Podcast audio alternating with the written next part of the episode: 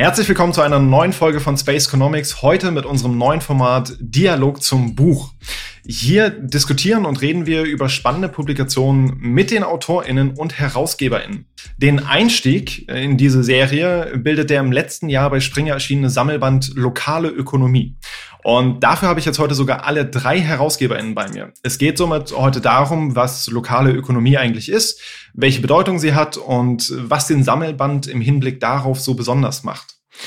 Und dafür haben wir heute auch einen externen Gast, ähm, Dr. Michael Behling. Er ist nicht nur Mitherausgeber des Buches Lokale Ökonomie, Konzepte, Quartierskontexte und Intervention, sondern er hat vor fast 30 Jahren das Consultant-Unternehmen Behling Consult gegründet. Er berät Kommunen hinsichtlich ihrer Stadtentwicklung, aber ist auch in meinem ehemaligen Arbeitsfeld der Managementberatung hinsichtlich Kompetenzen und Strukturen tätig. Herzlich willkommen, Herr Dr. Behling. Ja, herzlich willkommen von mir. Und zum ersten Mal ist somit auch unser Lehrstuhlinhaber, Professor Dr. Sebastian Hinn, mit dabei. Er leitet unseren Lehrstuhl hier in Jena seit 2014 äh, und forscht in unseren drei Forschungsschwerpunkten Mobilities and Connectivities, Actor-Centered Research, äh, Research Methods und Regional Dynamics und Spatial Management. Speziell ziehen sich neben der lokalen Ökonomie die Themen rund um Cluster und Migration sowie translokale Wissenstransfers als roter Faden durch seine Arbeit. Auch Ihnen einen schönen guten Tag. Hallo, es freut mich hier zu sein. Und last but definitely not least eine für euch bereits bekannte Stimme, äh, Dr. Susanne Schäfer. Susanne ist seit 2015 bei uns am Lehrstuhl und neben ihrer Forschung zu sozialwissenschaftlicher Klimaanpassungsforschung war sie im Rahmen ihrer Migrations- und Entrepreneurship-Forschung ebenfalls an dem Sammelband beteiligt. Hi Susanne. Hallo. Und vielleicht steigen wir jetzt erstmal relativ sanft ein. Äh, in Ihrem, eurem Buch wurde ein ganzes Kapitel einer Definition von lokaler Ökonomie gewidmet. Das können wir in der Gänze natürlich hier nicht ausbreiten, aber vielleicht in drei, vier Sätzen. Was ist lokale Ökonomie? Herr Professor Dr. Henn, vielleicht können Sie den Anfang machen. Ja, das ist natürlich eine sehr berechtigte äh, Frage. Ähm, und die Literatur ist sich diesbezüglich auch alles andere als einig ähm, so viel vorweggeschickt. Und ähm, es gibt im Wesentlichen, kann man sagen, drei Zugänge zu lokaler Ökonomie. Der erste Zugang, der begreift lokale Ökonomie einfach als das, was innerhalb eines geografisch umgrenzten Bereiches anzutreffen ist. Also man kann sagen, die lokale Ökonomie einer Stadt oder ähm, die lokale Ökonomie einer Region. Und tatsächlich ist dieses Verständnis von lokaler Ökonomie durchaus sehr präsent in unserer Sprache, aber tatsächlich auch in der Literatur. Also es ist ähm, ein durchaus gängiges Verständnis von lokaler Ökonomie. Der zweite Zugang zur lokaler Ökonomie, der begreift lokale Ökonomie als etwas, was der globalisierten, man kann sagen, der entankerten Weltwirtschaft entgegengesetzt wird. Also äh, durch eine Fokussierung auf kleinräumige Aktivitäten, ähm, die zum Ziel haben, diejenigen, die abgehängt sind von der lokalen Ökonomie, in die Beschäftigung zu bringen. Und damit haben wir natürlich ein sehr ideologisches, ein sehr normatives Verständnis ähm, von lokaler Ökonomie. Lokal ist also hier im Grunde doppelt. Ja. Es ist einerseits eben all das, was nicht global ist. Mhm. Ähm, lokal selbst kann aber dann auch jede Art von, ja, man kann sagen, subnationalem Raum sein. Also es kann ein Land sein, es kann eine Stadt, eine Region, aber es kann auch eine Nachbarschaft beispielsweise sein. Mhm. Der dritte Zugang zur lokalen Ökonomie, und das ist das, was äh, wir dann auch verfolgen, der begreift lokale Ökonomie dann tatsächlich als die ökonomischen Aktivitäten, die in einem Stadtteil anzutreffen sind. Hier geht es also tatsächlich darum, dass wir uns ein, ein Quartier herausnehmen einer Stadt und sagen, naja, die Aktivitäten, die dort sind, die können wir als lokale Ökonomie begreifen. In unserem Buch allerdings gehen wir noch einen Schritt weiter und sagen, alleine das reicht nicht aus. Es reicht also nicht aus, dass wir nur in einem Stadtteil sind, sondern damit von lokaler Ökonomie gesprochen werden kann, müssen zwei Merkmale vorliegen von Seiten der Einheiten, äh, die wir betrachten. Mhm. Die, also Einheiten können beispielsweise Unternehmen sein, ähm, Organisationen. Erstens sagen wir nämlich, dass diese Einheiten, die wir betrachten, tatsächlich über ein unternehmerisches Konzept verfügen müssen. Also das bedeutet, die Unternehmerpersönlichkeiten, die sind beispielsweise bereit, Risiken einzugehen. Sie sind bereit, Verantwortung zu übernehmen, Geschäftsmodelle zu entwerfen, ähm, Finanzierungspläne aufzustellen, etc. Und der zweite Punkt, der sagt, das Unternehmen selbst muss in einem Stadtteil verankert sein. Es reicht also nicht, wenn wir einfach ein Unternehmen haben und in einem Stadtteil ähm, äh, äh ja, äh, wenn dieses im Stadtteil lokalisiert ist, das alleine reicht nicht aus, sondern Verankerung meint hier tatsächlich soziale Verankerung. Und das bedeutet beispielsweise, dass ein hoher Anteil der Kunden oder der Zulieferer meinetwegen oder auch der Beschäftigten aus dem Stadtteil kommt. Ähm, und auch so sind natürlich zahlreiche Unternehmen angesprochen. Das bedeutet nicht, dass wir diese, äh, mit dieser äh, Abgrenzung tatsächlich nur sehr wenige Unternehmen ansprechen. Natürlich ein Großteil von Unternehmen, insbesondere ähm, solchen, die in Großstädten ähm, anzutreffen sind ähm, und dort vor allem im Einzelhandel und der Gastronomie. Diese Unternehmen sind vielfach sehr, sehr kleinteilig strukturiert, haben zumeist, kann man sagen, sehr einfache, ertragsschwache Geschäftsmodelle, oftmals solche Copy-Paste-Modelle, wie man sie äh, zum Teil auch bezeichnet. Ähm, aber äh, um, um es mal ganz praktisch zu haben, kann das ein Gemüseladen gegenüber sein, es kann das Wettbüro äh, um, um die Ecke sein, ähm, das kann ein kleiner Handwerksbetrieb sein, die Apotheke, das Reisebüro nebenan und so weiter. Mhm. Und das ist jetzt schon mal ein, ein großer Aspekt, der lokale Ökonomie ja auch so ein Stück weit abgrenzt von ähm, anderen Betrachtungsperspektiven. Ähm, Herr Dr. Behling, im Buch kommt immer wieder heraus, dass lokale Ökonomie sich aber prinzipiell erheblich von sonstigen Bereichen ökonomischen Handelns unterscheidet. Was macht lokale Ökonomie denn jetzt so besonders und den Sammelband entsprechend wichtig?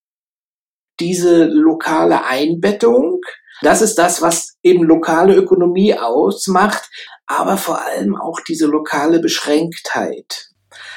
Mhm. Wir haben äh, vor, ich würde sagen, 15 Jahre ne, etwa uns kennengelernt äh, in einem benachteiligten Quartier. Ich kam aus der Richtung der Betreuung dieses Quartiers. Äh, Sie hatten vorhin meinen Hintergrund angesprochen. Da würde ich unbedingt ergänzen, ich komme eigentlich von der Betriebswirtschaft Mhm. Äh, habe dann zu personalwirtschaftlichen Fragen gearbeitet und festgestellt, dass die Rahmenbedingungen, also eigentlich Strukturen, die in der Betriebswirtschaft eine viel zu geringe Rolle spielen. Und habe dann über verschiedene strukturpolitische Projekte zu dieser Stadtentwicklung gefunden, bin auf die Quartiere gestoßen, die so um die Jahrtausendwende entdeckt wurden in Stadtentwicklungsprojekten, sie in Deutschland vor allem mit EU-Fördermitteln zu entwickeln und bin so in ein Gebiet äh, oder in Gebiete in der Stadt Leipzig gekommen, wo dann auf einmal äh, ein äh, Universitäts, damals noch äh, was auch immer, Oberassistent oder was, äh, mit Studenten kam und äh, Geografieforschung machen wollte. Da war genau die Diskussion, äh, was wollen Sie mit vier Sätzen? Das ist von Seiten der einer universitären Forschung schwer zu sagen. Mhm. Wenn man aber mit Unternehmern vor Ort arbeitet, wollen die es nach drei Sätzen schon wissen und nicht vier. und das hat uns zusammengeführt, denn ich habe immer Interesse gehabt, äh, eigentlich vor 30 Jahren, als ich mein Unternehmen gegründet habe, die Entscheidung zu treffen, will ich Wissenschaft machen und äh, betteln für die Umsetzung, für die praktische Anwendung oder will ich Praxis machen und mhm. die wissenschaftlich reflektieren. Und das ist eigentlich äh, das Schöne an dem Zusammenkommen äh, mit äh, Sebastian Henn, dass wir an dieser, an diesem Thema lokale Ökonomie uns treffen konnten und genau in vielen, vielen, vielen Diskussionen streitbar erklären konnten, was macht die lokale Ökonomie aus. Und ich hatte gesagt, es ist diese, diese lokale Beschränktheit durchaus in der Doppeldeutigkeit. Einmal mhm. Beschränkung auf das Quartier, die aber auch dazu führt, dass die Unternehmen sich selbst beschränken. Also Wachstum ist ein sehr geringer Aspekt. Äh, sehr stark ist die Überlebensstrategie. Auch die Ansprüche sind teilweise nicht so wie in der Anführungsstriche normalen Ökonomie, also äh, der, äh, der, der Gewinn, der, der, der Profit womöglich ist oftmals äh, nicht zu finden. Selbstausbeutung steht auf der Tagesordnung, mhm. selbstgenutzte Immobilien ohne eine, eine Rendite, also eine sehr prekäre jetzt mal äh, Gesamtsituation, eine, eine oftmals sehr prekäre Situation. Und siehe da, dennoch gibt es hinter diesen prekären natürlich auch sehr erfolgreiche, die mhm. durchaus dann auch äh, aus einem Laden zwei und gegen Straße gegenüber und drei Ecken weiter eine Filiale errichten, also auch kleine Ketten. Sie hatten das so, mhm. ich würde immer Filialisten sagen, äh, kleine Ketten aufbauen. Lokale Ökonomie äh, ist eigentlich ein Phänomen, was es äh, an vielen Orten gibt, über das auch viele reden. Sebastian Henn hatte das ja schon das Spektrum aufgemacht. Und äh, viele auch oder, oder doch viel unterschiedliche äh, Bedeutungshintergründe bei den Leuten sind, so dass wir 2015, ich erinnere mich noch gut, zum Geografiekongress äh, eigentlich gesagt haben, man müsste doch.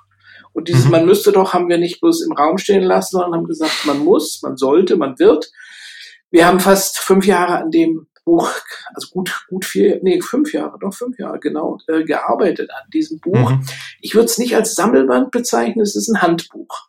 Es ist also okay. also mehr als eine lose Sammlung von mhm. unterschiedlichen Beiträgen. Wir versuchen das Thema aus unterschiedlichsten Gesichtspunkten und zwar auch immer aus dem Wechselspiel zwischen Theorie, zwischen Theorieentwicklung und zwischen praktischer Anwendung äh, zu beleuchten. Das ist sicherlich in unterschiedlichen Gewichten, aber das ist das Wesen eines solchen Handbuchs. Auch letztendlich, dass es nicht fertig ist.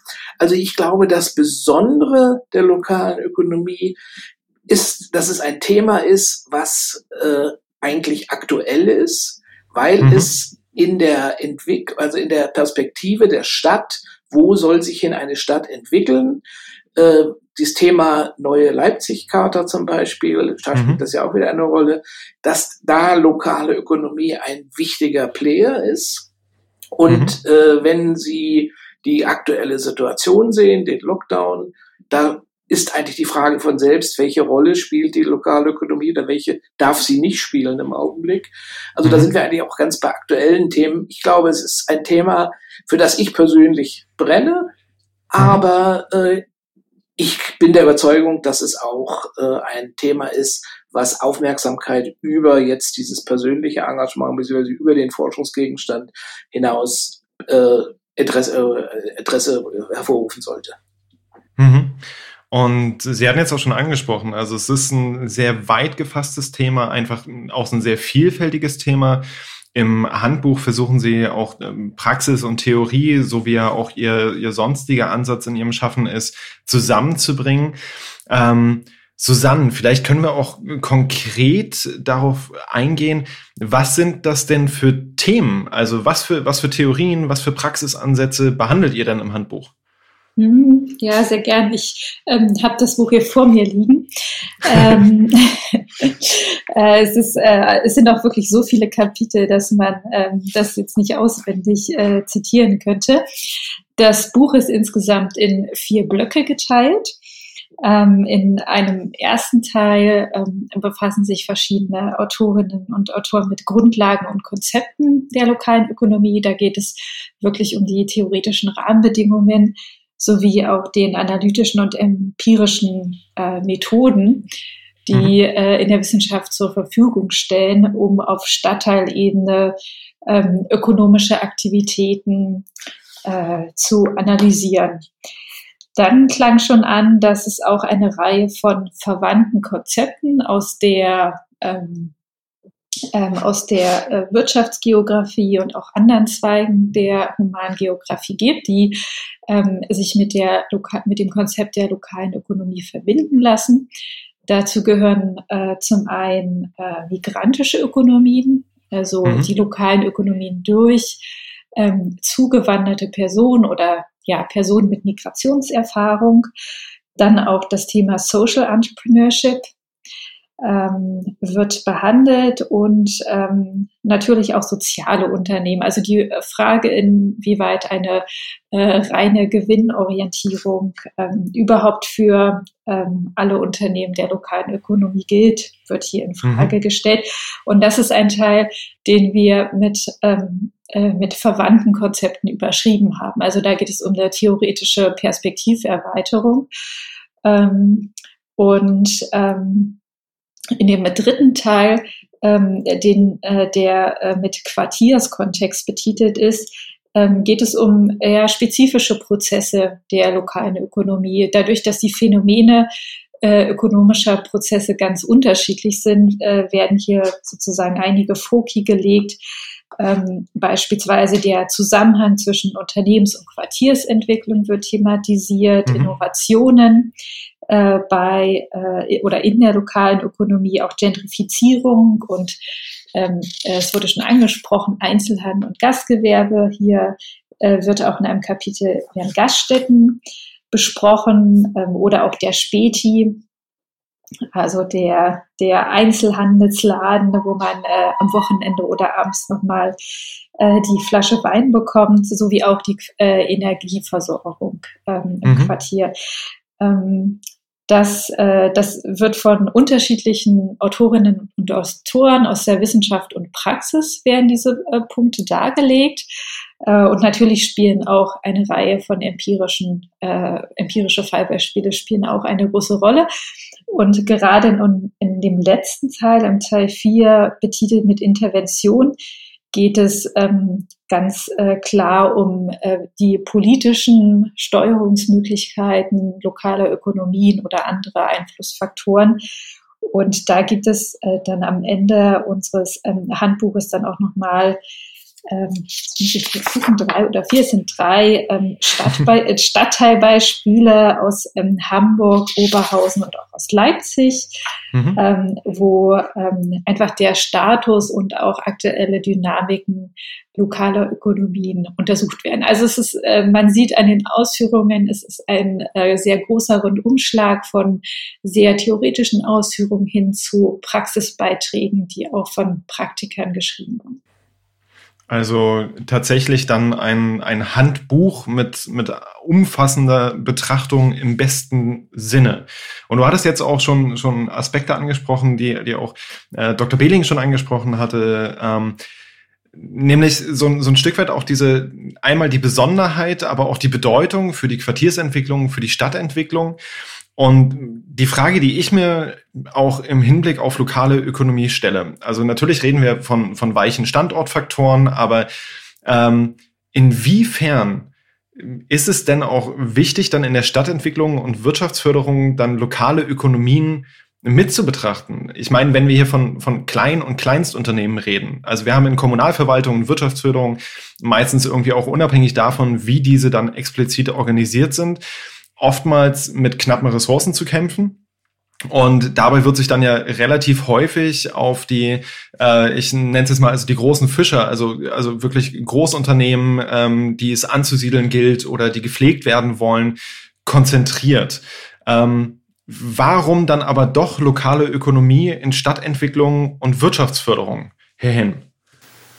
Es ist völlig unstrittig, kann man sagen, dass die klassische Wirtschaftsförderung auf ertragsreiche Geschäftsmodelle, äh, Großunternehmen, äh, Startups im Hochtechnologiesektor ähm, Bereich etc. ausgerichtet ist. Das ist überhaupt gar keine Frage. Und das hat natürlich auch seine Berechtigung. Ähm, warum? Wenn man bedenkt, dass es gerade diese Unternehmen sind, die natürlich hoch innovativ sind, die Arbeitsplätze, Einkommen schaffen etc., dann macht das durchaus Sinn, diese Unternehmen tatsächlich in den Fokus zu nehmen. Ähm, und darüber hinaus sind gerade diese Unternehmen, die natürlich lokale Dienstleistungen nachfragen, die zum Image des Standorts beitragen, auch oftmals über die Grenzen hinaus. Ähm, und man, man braucht ja nur in Jena zu denken, äh, an, an Jena äh, zu denken, tatsächlich, wenn man die, die Optikindustrie beispielsweise nimmt.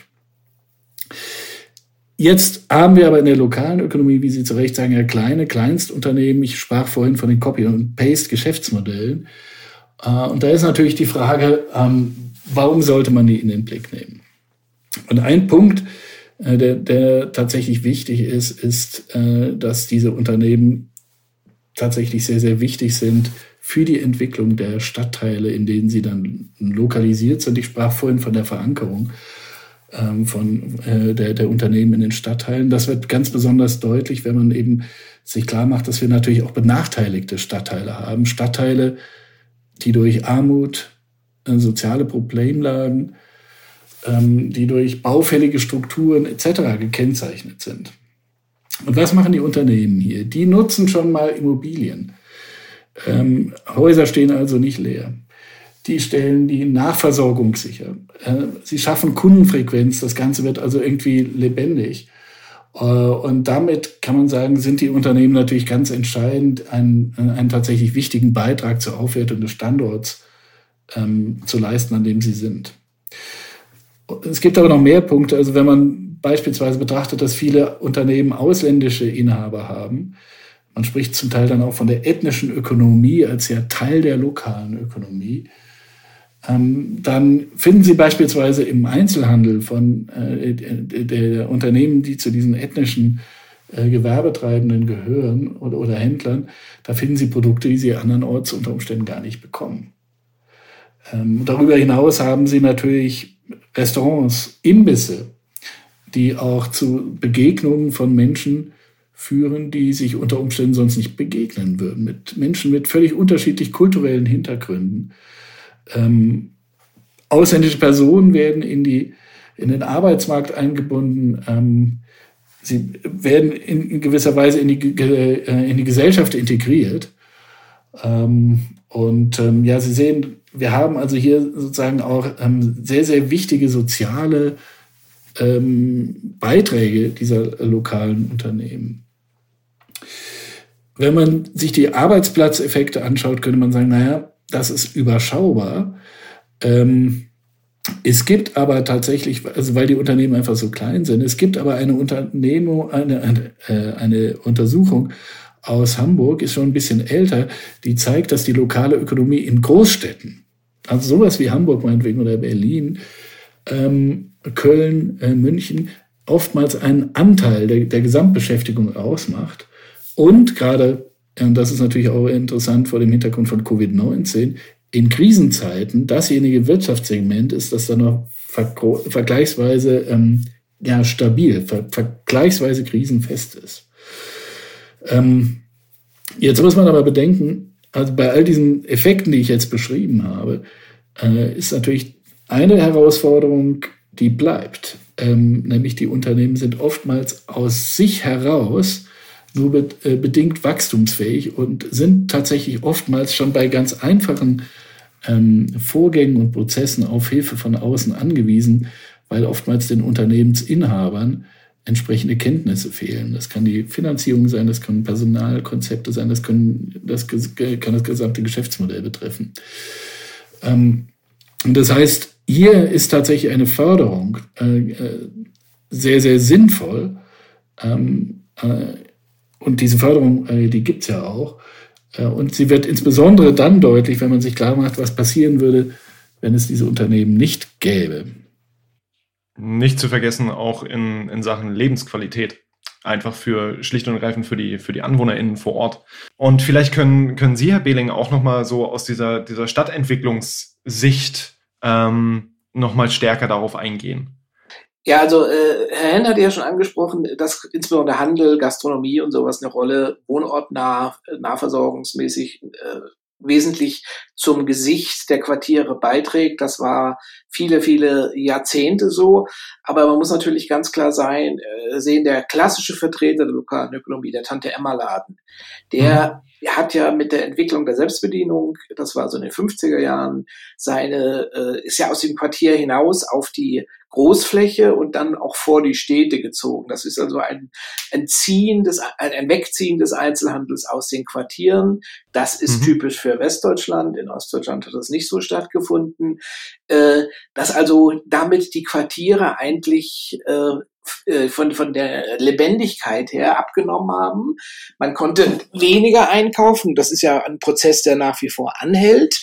Aber andererseits natürlich auch andere Sachen. Äh, Frau Schäfer hatte den Späti angesprochen, ein Begriff, der sich erstaunlicherweise ja sehr etabliert hat. Das ist ein Späti, mhm. das ist nichts anderes als ein äh, ein im Rheinland ein Bütchen, äh, aber ein Begriff, der aus Ostdeutschland übrigens kommt, äh, ein Laden, der über die normalen Öffnungszeiten, die 18 Uhr endeten in Ostdeutschland, aufmachte. Es gab da kein Ladenschlussgesetz, der jetzt mhm. insbesondere Leipzig, Dresden, Berlin, äh, außerhalb der regulären Arbeit, Ladenöffnungszeiten aufmacht, damit übrigens sehr stark in Konflikt auch mit äh, den teilweise noch vorhandenen Ladenschlussgesetzen Allerdings, kommt. Ja.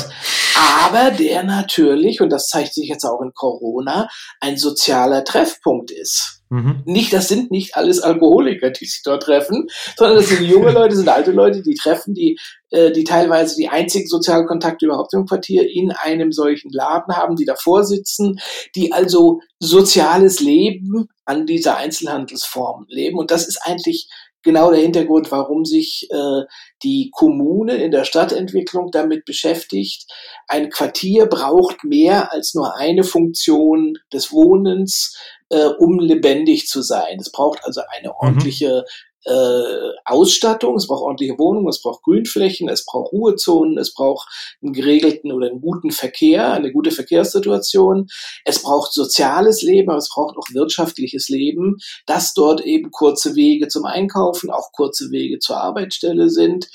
Und die Wirtschaftsförderung, die angesprochen hat, lange äh, diese lokale Ökonomie als Schmuddelkind behandelt. Es ist mhm. das nicht, es ist nicht attraktiv, einen, einen Strick vor einem äh, Dönerimbiss durchzuschneiden und wieder ist einer eröffnet. Da ist es mhm. spannender, mhm. irgendwie eine Porsche-Fabrik zu eröffnen. Aber es zeigt sich, dass gerade die kleinen äh, für die Gesamtstadt, jetzt gar nicht so sehr für die Wirtschaft, für die, für, für die wirtschaftliche Leistungskraft einer Stadt, mhm. sondern für die Gesamtstadt, für das Lebenswerte, für das, Sie hatten es schon angesprochen, die Lebensqualität, äh, ganz wichtig sind. Das spielt in Studentenstädten zum Beispiel eine ganz wesentliche Rolle, aber auch in ganz normalen. Und wenn Sie in Kleinstädte heute, in Kleinststädte fahren, sehen Sie ja mit Schrecken, wie die Stadtzentren verödet sind, wie die Quartiere tot sind, wie die Ladenlokale schon gar nicht mehr existieren, weil sie umgebaut sind. Deswegen muss die Wirtschaftsförderung sich da beschäftigen. Und wir haben in den letzten Jahren auch einen Erkenntniswandel. Nehmen Sie das Beispiel Jena.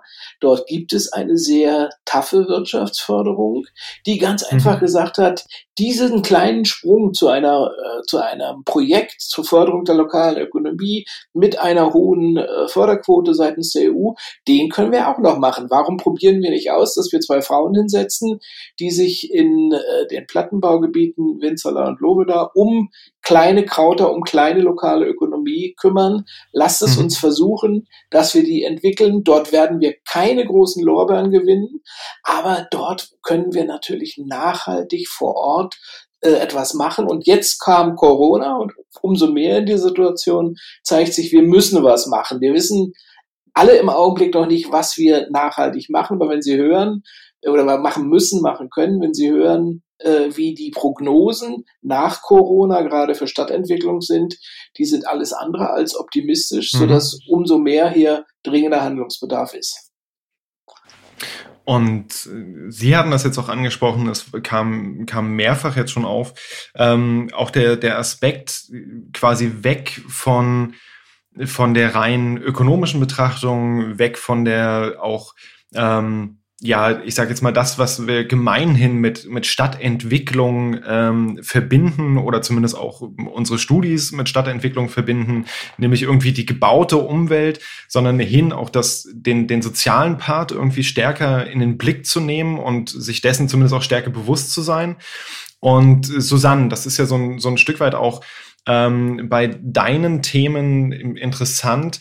Ähm, ihr habt zum Beispiel auch zwei komplette Kapitel, ich glaube von An Anthony Schmitz zusammen mit Charlotte Reuchle und Stefan Berwig ähm, zu migrantischen Unternehmungen.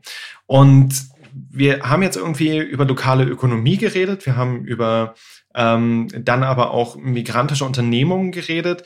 Inwiefern spielen denn auf dieser lokalen Ebene die translokalen oder auch dann die, die globalen Verpflichtungen ähm, gegebenenfalls auf Quartiersebene wichtige Rolle? Ja, das ist äh, richtig, dass wir in, äh, in, in diesem Buch diese, äh, diese zwei ähm, Kapitel mit inkludiert haben. Und ähm, ja, die migrantische Ökonomie ist ein ganz wichtiger Teil der lokalen Ökonomie. Hintergrund dessen ist, dass die Gründungsquote unter Migrantinnen und Migranten in Deutschland sehr viel höher ist als ähm, unter Personen, die in Deutschland ähm, geboren sind, die eine deutsche Staatsbürgerschaft haben. Mhm. Diese Beobachtung ähm, ist äh, sozusagen, oder diese, diese Statistiken ergeben sich aus einer Reihe von Gründen, aber ein wichtiger Grund ist auch, dass Migrantinnen und Migranten äh, oft auch Schwierigkeiten haben, auf dem äh, deutschen Arbeitsmarkt Fuß zu fassen. Und da ist die, äh, der Gang in die Selbstständigkeit eine Möglichkeit, der Arbeitslosigkeit zu entkommen.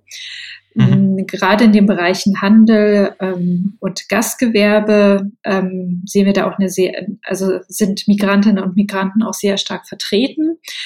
Mm, und äh, gerade weil diese äh, Zweige natürlich auch zur lokalen Ökonomie gehören, sind gerade diese Unternehmerinnen und Unternehmer äh, natürlich auch eine, eine wichtige äh, Personengruppe. Ja, was macht, was unterscheidet diese Gruppe von, äh, von anderen ähm, äh, Unternehmerinnen der lokalen Ökonomie? Naja, das ist zum einen äh, auch das Angebot. Also es gibt ähm, häufig auch eine ethnische Spezialisierung im Gastgewerbe, dass sich auf ähm, bestimmte Küchen oder ähm, Lebensmittelgeschäfte ähm, konzentriert wird. Also der mhm. Asia-Shop-Laden, wo man ähm, einfach die richtigen Gewürze äh, für das Curry bekommt oder mhm. äh, ein Restaurant einer äh, gewissen kulinarischen Ausrichtung. Ähm, das sehen wir ähm, aber auch ähm, hinsichtlich der, äh, des Handels, also beispielsweise auch ähm, so ähm, Geschäfte, die, ähm, die ein gewisses Produktangebot haben, werden auch oft von äh, bestimmten ethnischen Gruppierungen angeboten. So, welche Rolle spielen da die globalen äh, oder translokalen Verpflichtungen? Man könnte ja davon ausgehen, gut, die ähm, haben vielleicht noch ihre Netzwerke, private oder berufliche, in, äh, in das Land, aus, aus dem sie migriert sind, oder es gibt auch ausländische Produkte ähm, mhm. dort zu kaufen. Ähm, aber für ähm, äh, diese Verflechtungen spielen halt insofern eine Rolle, dass Produkte importiert werden, ähm, aber es gibt sozusagen hinsichtlich des äh, Geschäftsmodells oder der Kooperation zu anderen Unternehmen in Regionen, die, äh, die geografisch entfernt liegen. Ähm, das sehen wir so nicht. Also die okay. äh, translokalen Verflechtungen sind jetzt im Vergleich zu anderen äh, Branchen, wo auch Migrantinnen und Migranten aktiv sind, wesentlich geringer. Also kommt da dann tatsächlich wieder diese, diese Verankerung vor allem dann vor Ort im, im Viertel dazu und Korrekt, die, ja. Und das heißt weniger ähm, tatsächlich vielleicht diese ja, das, das, was wir vorhin auch schon hatten bei der Definition von lokaler Ökonomie, dass die Produkte jetzt irgendwie aus der Region bezogen werden und aufgrund der Verankerung und aufgrund dann auch der Bedeutung für die jeweiligen Viertel daher dann, dann trotzdem ganz klassische lokale Ökonomie. Du hattest jetzt auch angesprochen, dass wir da viel, äh, viel Gastgewerbe mit dabei haben, ähm, dass äh, gerade auch das, äh, das, das hatten Sie, Herr Behling, auch angesprochen, ja auch nochmal diese, dieser soziale Aspekt deutlich stärker im Vordergrund steht, was wir jetzt auch während Covid-19 äh, sehr stark merken. Und ich glaube, Martin Franz war das, der ja auch das Gastronomiekapitel übernommen hatte. Ähm, und dort auch nochmal neben der Gastronomie dann weiterführend das Ganze eingebettet hat, auch so ein Stück weit in diesen Einzelhandel, Selbstständige prinzipiell als zunehmend wichtiges Thema. Und jetzt kam Corona und alles ist anders. Ähm, wir wissen noch nicht, was für Auswirkungen das Ganze haben wird, aber was wir wissen ist, dass es Auswirkungen haben wird. Ähm, Herr Behling, was sind denn jetzt aus Ihrer Sicht auch als, als Berater, äh, was sind so, so Aspekte, die Kommunen jetzt angehen können und auf welchen Ebenen können sie die lokale Ökonomie fördern? Beziehungsweise in den momentanen Zeiten muss man wahrscheinlich weniger sagen fördern als vielmehr schützen. Ja, das, äh, wenn ich da das Allheilmittel wüsste, dann äh, würde ich jetzt nicht hier sitzen, glaube ich, und mit Ihnen darüber diskutieren. Äh, es ist ein sehr komplexes Thema und man muss bedenken, dass die Kommunen natürlich im Augenblick alle andere, alles andere im Kopf haben als die Förderung der lokalen Ökonomie. Äh, das ist ja fast so eine Küheaufgabe, äh, als sie das angesehen wurde, obwohl es eigentlich eine Notwendigkeit ist. Mhm. Äh, die Erkenntnis, dass diese Kleinteiligkeit zum Quartier dazugehört, ist, glaube ich, da bei allen. Aber die Kleinteiligkeit beinhaltet natürlich auch einen Wechsel, eine Fluktuation.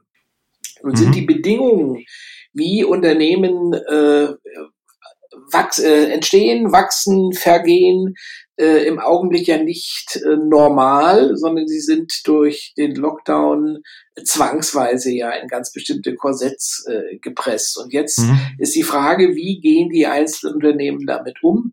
Und da sind wir im Augenblick gerade äh, darüber, da, dabei, darüber nachzudenken in der Mischung von Theorie und Praxis. Äh, ist es für alle Unternehmen eine ganz schreckliche Sache, dass sie zumachen müssen, dass sie sich neue Geschäftsmodelle überlegen müssen, dass sie äh, mit der Krise umgehen müssen, dass sie aber auch Digitalisierung entdecken müssen, dass sie, äh, dass der Lieferservice nicht das Heil aller Dinge ist, äh, aber der mhm. Onlinehandel wahrscheinlich auch nicht. Äh, die Frage ist, wie entwickelt sich, also wie beschleunigt die Pandemie jetzt auch die Entwicklung der lokalen oder der Unternehmen der lokalen Ökonomie.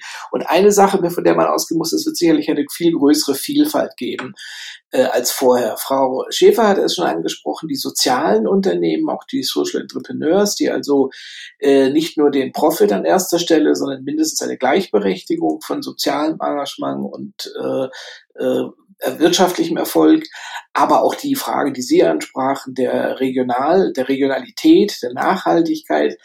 All das sind Sachen, die vollkommen neu überdacht werden müssen. Und da sind auch die äh, guten Unternehmen dabei. Es wird sicherlich klassische Unternehmen geben, die ihr Geschäftsmodell äh, gefühlt seit 150 Jahren nicht geändert haben, die diese Krise nicht überleben, beziehungsweise mhm. sie nur aus den Rücklagen überleben können. Diese Unternehmen gibt es, die also sehr stabil sind, die nicht innovativ sind, aber die einfach äh, der Porzellanladen, der in einer Einkaufsstraße ist, der kann durchaus eine Chance haben, wenn nicht das Internet äh, die Porzellankäufer abwirbt oder wenn überhaupt noch Porzellan gekauft wird. Aber Porzellan ist nachhaltig, muss man auch bedenken. Ist kein mhm. Pappteller, ja, oder kein Plastikteller. Äh, es wird aber eine ganze Reihe von Unternehmen geben, die Unterstützung von den Kommunen brauchen, äh, hinsichtlich der Perspektiven. Und da ist mhm. sicherlich zu überlegen, vielleicht kann man auch über solche Fragen wie äh, Ladenöffnungszeiten, äh, Beschränkung von Ladenöffnungszeiten, äh, vielleicht kann man da auch neue Experimente machen, dass man sagt, also ein Ein-Mann-Unternehmen kann durchaus doch auch äh, sich selbst ausbeuten, wann es möchte wenn es dann um mhm. Arbeitnehmer geht, ist nochmal eine andere Frage, Schutz von Arbeitnehmern. Also kann es nicht auch rund um die Uhr aufmachen. Das ist in einigen mhm. Bundesländern möglich, in anderen nicht. Also hier vielleicht neue Rahmenbedingungen schaffen. Dann geht es vor allem aber auch darum, dass äh, die Lebensqualität, also dass die Attraktivität von Seiten der Kommunen für die für den Zuzug von Leuten erhalten, erhalten bleiben muss. Das heißt, man muss etwas tun, dass also eine Gastronomie wieder aufblüht, sich wieder entwickelt. Da ist also mhm. die Frage Sondernutzung. Muss man für jede äh, für, äh, für jeden Quadratmeter, der mit einem Tisch bestellt wird, Gebühren zahlen. Berlin geht mhm. den Weg, äh, Parkplätze zeitweise umzuwidmen in äh, Freisitzgastronomie oder was. Äh, mhm. Auch die da ist wieder die Frage, ist das vielleicht eine übertriebene Sache? Wenn zu viele Parkplätze wegfallen, ist der Unmut in der, doch in der Regel ja in Berlin noch nicht ganz so stark vom Durchschnitt bei motorisierten oder mobilen Bevölkerung äh, mhm. zu hinterfragen. Also es geht ganz einfach darum, die Kommune muss eigentlich einen Restart machen wie will sie mit diesen Sachen umgehen?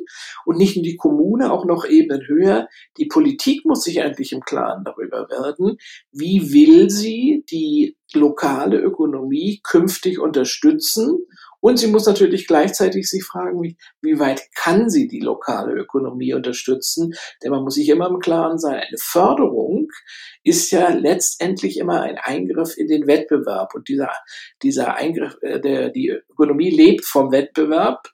Und dieser Eingriff muss also so sein, dass der Wettbewerb bestehen bleibt, dass ein Wettstreit der Unternehmen, dass also auch ein, äh, ein Wettstreit um, den, um das Angebot, Sebastian Henn hat es angesprochen, das Gehen ins Risiko, das Risiko, mhm. die Kunden zu finden, meine Waren, äh, äh, die ich äh, eigentlich ja erstmal annehme, dass ich sie loswerde, dann auch wirklich loszuwerden, das muss erhalten bleiben. Ansonsten äh, wäre es ein Einheitsbrei, also man muss sich davon verabschieden, dass eine Kommune sagen könnte, wir haben Quartier XY und da brauchen wir und dann haben sie einen Katalog, äh, wo sie anhand der Bevölkerungszahl, ja. lachen Sie nicht, das äh, nee, nee, gibt solche ja. Planungsansätze äh, äh, und das, das, das ist auch Stadtentwicklung mal mhm. gewesen äh, und das ist vom Grunde her natürlich auch, um Räume zu schaffen, notwendig.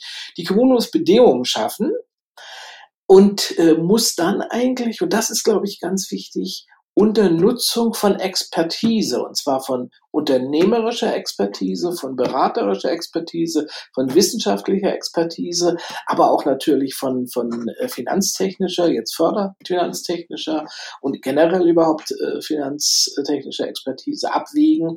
Wie weit kann ich lokale Ökonomie unterstützen? Wie will ich sie unterstützen? Aber wo sind auch Grenzen der Unterstützung? Also es wird mhm. immer so sein, dass neue Unternehmen entstehen. Das ist ganz wichtig.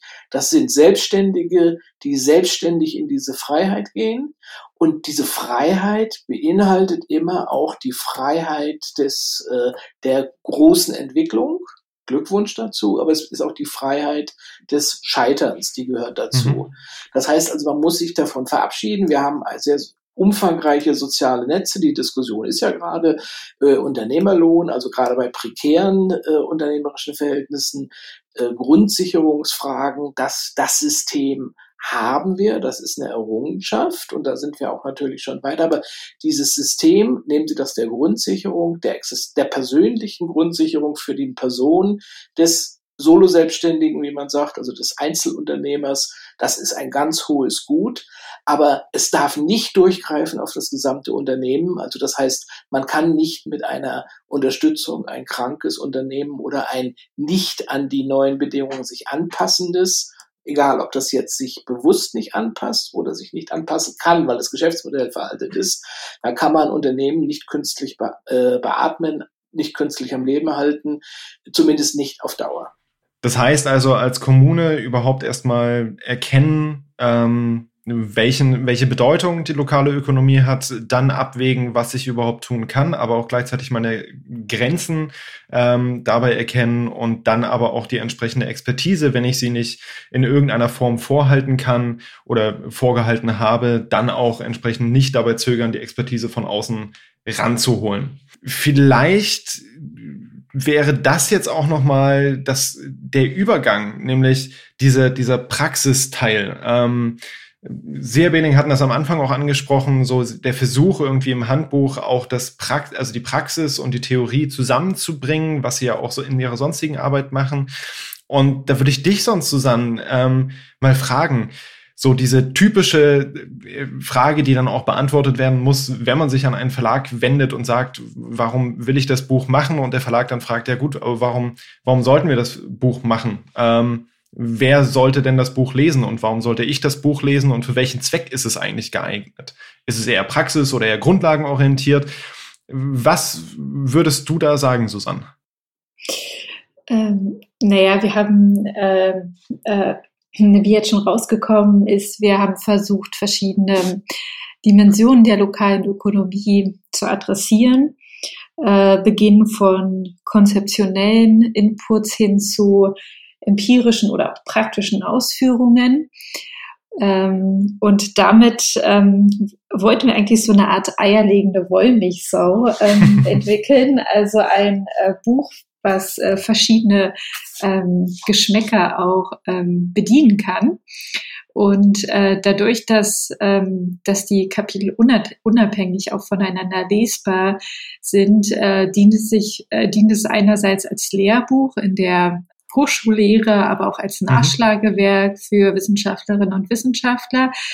Äh, gleichermaßen wollten wir es aber auch so ähm, praxisnah gestalten, dass ähm, ja interessierte ähm, Stadtplanerinnen und Stadtplaner, Personen, die ähm, anderweitig in der Beratung sind, aber auch darauf zurückgreifen können.